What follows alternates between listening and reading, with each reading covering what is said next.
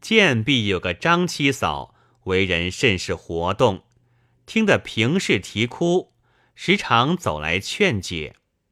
平氏又时常央他点卖几件衣服用度，极感其意。不够几月，衣服都点尽了。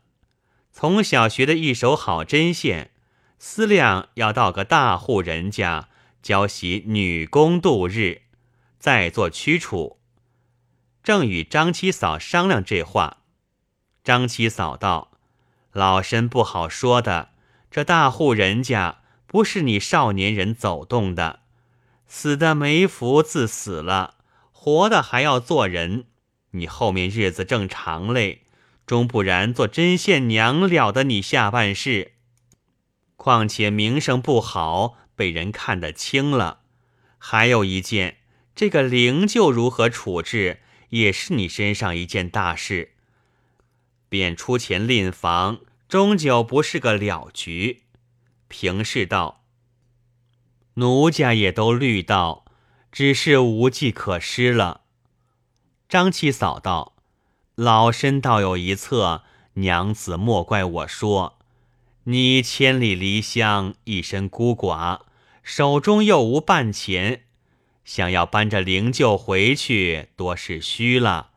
莫说你衣食不周，到底难守，便多守得几时，亦有何意？以老身愚见，莫若趁此青年美貌，寻个好对头。”一夫一妇的随了他去，得些彩礼，就买块土来葬了丈夫。你的终身又有所托，可不死生无憾。平氏见他说的尽理，沉吟了一会儿，叹口气道：“爸爸，奴家卖身葬夫，旁人也笑我不得。”张七嫂道：“娘子若定了主意时。”老身现有个主在此，年纪与娘子相近，人物齐整，又是大富之家。平氏道：“他既是富家，怕不要二婚的。”张七嫂道：“他也是续弦了，原对老身说，不拘头婚二婚，只要人才出众，似娘子这般风姿，怕不中意。”原来张七嫂常受蒋新哥之托，让他访一头好亲。因是前妻三巧出色标致，所以如今只要访个美貌的。那平氏容貌虽不及的三巧，论其手脚伶俐，胸中精卫，又似胜他。张七嫂次日就进城，与蒋新哥说了。新哥闻得是下路人，愈加欢喜。这里平氏分文彩礼不要，只要买块好地，殡葬丈夫要紧。张七嫂往来回复了几次，两相依允。话休繁叙，却说平氏送了丈夫灵柩入土，奠祭毕了，大哭一场，免不得起灵除孝。临期，蒋家送衣饰过来，又将他点下的衣服都赎回了。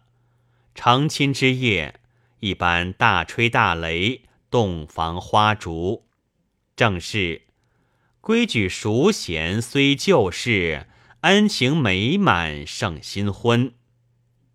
蒋新哥见平氏举止端庄，甚相敬重，一日从外而来。平氏正在打叠衣箱，内有珍珠衫一件。新哥认得了，大惊问道：“此衫从何而来？”平氏道：“这山儿来的蹊跷。”便把前夫如此张志，夫妻如此争嚷，如此赌气分别，述了一遍。又道：“前日艰难时，几番欲把他点卖。”只愁来历不明，怕惹出是非，不敢路人眼目。连奴家至今不知这物是哪里来的。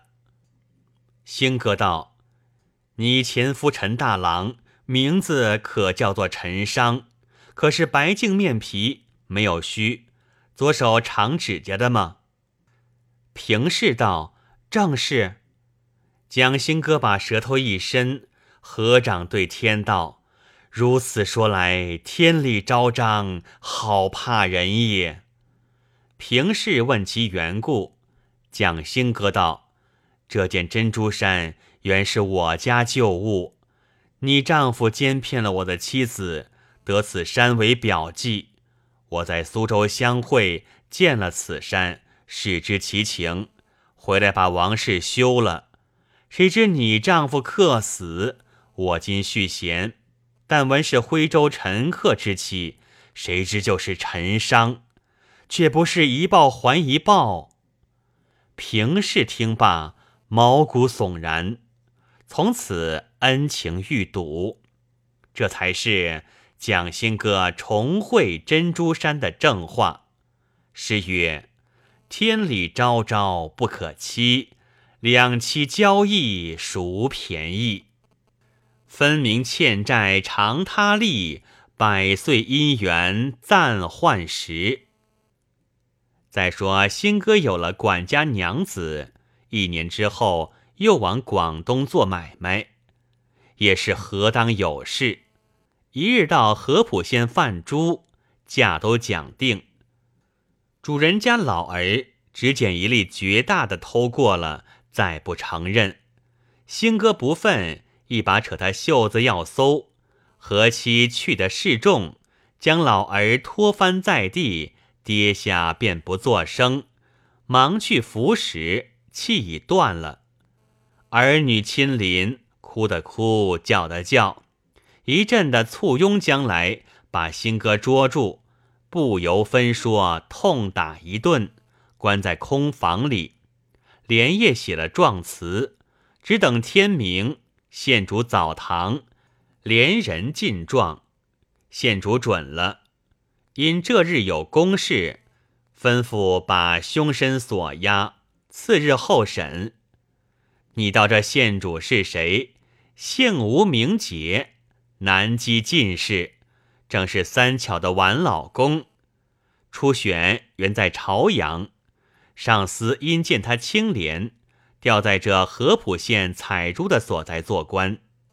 是夜，吴杰在灯下将准过的状词细阅，三巧正在旁边闲看，偶见宋府所告人命一词，凶身罗德，枣阳县客人。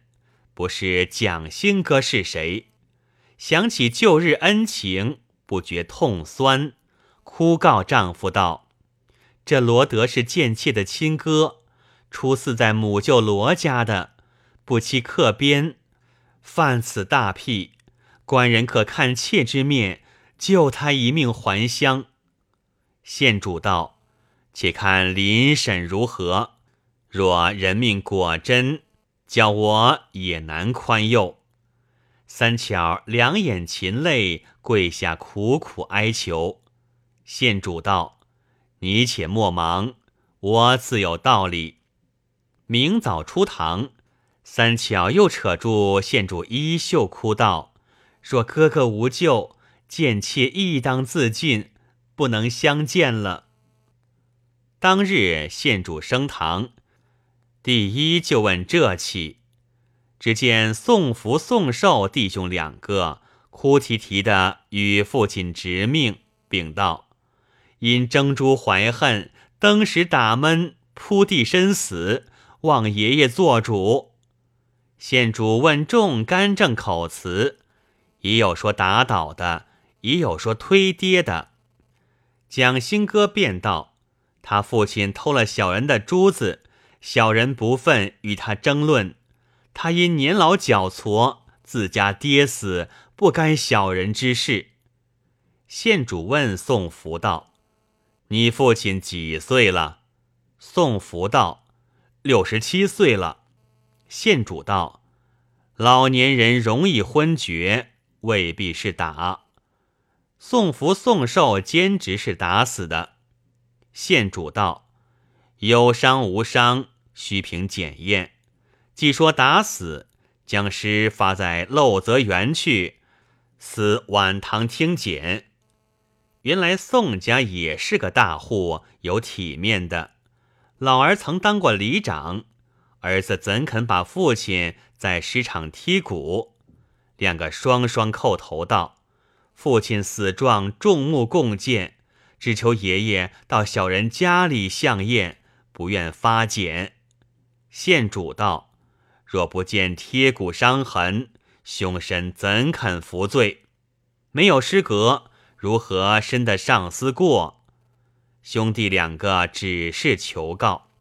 县主发怒道：“你既不愿检，我也难问。”慌得他弟兄两个连连叩头道：“但凭爷爷明断。”县主道：“忘妻之人，死是本等。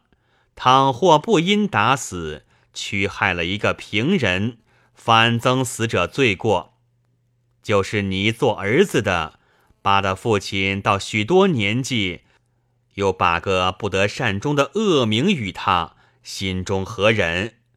但打死是假，推扑是真。若不重罚罗德，也难出你的气。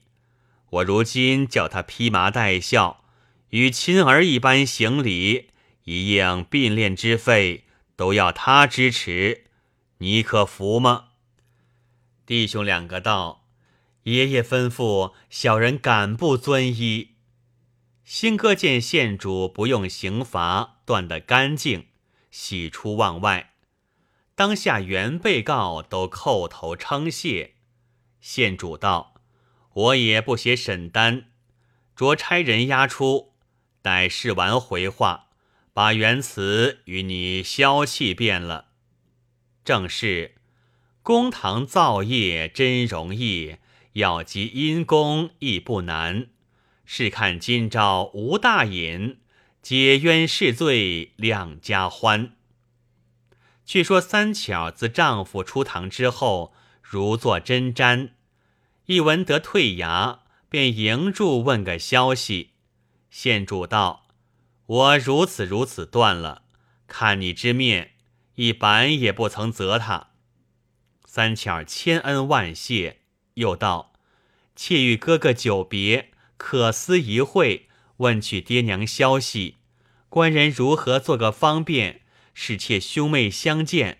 此恩不小。”县主道：“这也容易。看官们，你道三巧被蒋新哥休了，恩断义绝，如何嫩的用情？”他夫妇原是十分恩爱的，因三巧坐下不是，兴哥不得已而休之，心中兀自不忍，所以改嫁之夜，把十六只香笼完完全全的赠他。只这一件，三巧的心肠也不容不软了。今日他身处富贵，见星哥落难，如何不救？这叫做知恩报恩。再说蒋兴哥遵了县主所断，着实小心尽礼，更不惜费。宋家弟兄都没话了。丧葬事毕，差人押到县中回复。县主唤进司衙赐座，说道：“遵就这场官司，若非令妹再三哀恳。”下官几乎得罪了，兴哥不解其故，回答不出。少停茶罢，县主请入内书房，叫小夫人出来相见。你到这番意外相逢，不像个梦境吗？他两个也不行礼，也不讲话，紧紧的你我相抱，放声大哭，就是哭爹哭娘。也没见这般哀惨，连县主在旁好生不忍，便道：“你两个且莫悲伤，我看你不像哥妹，快说真情，下官有处。”两个哭得半羞不羞的，哪个肯说？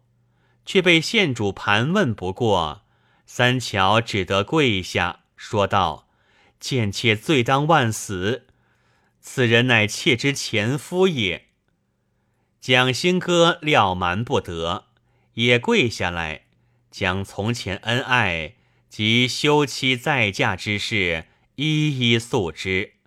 说罢，两人又哭作一团，连吴知县也堕泪不止，道：“你两人如此相恋。”下官何忍拆开？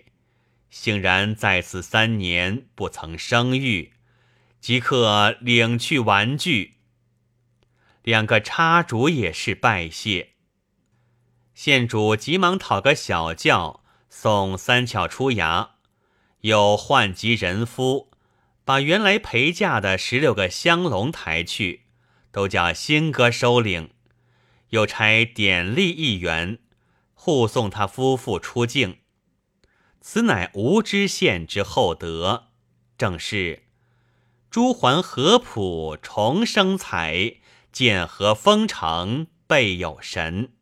堪羡无功存厚道，贪财好色敬何人？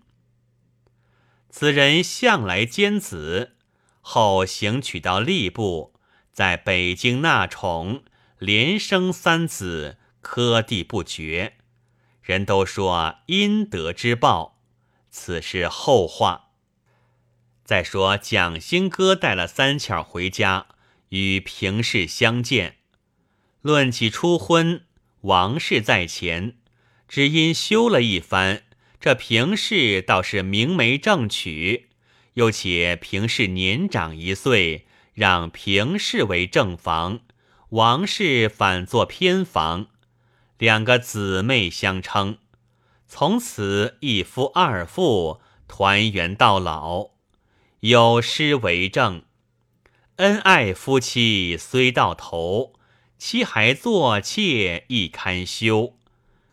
央享果报无虚谬，咫尺青天莫远求。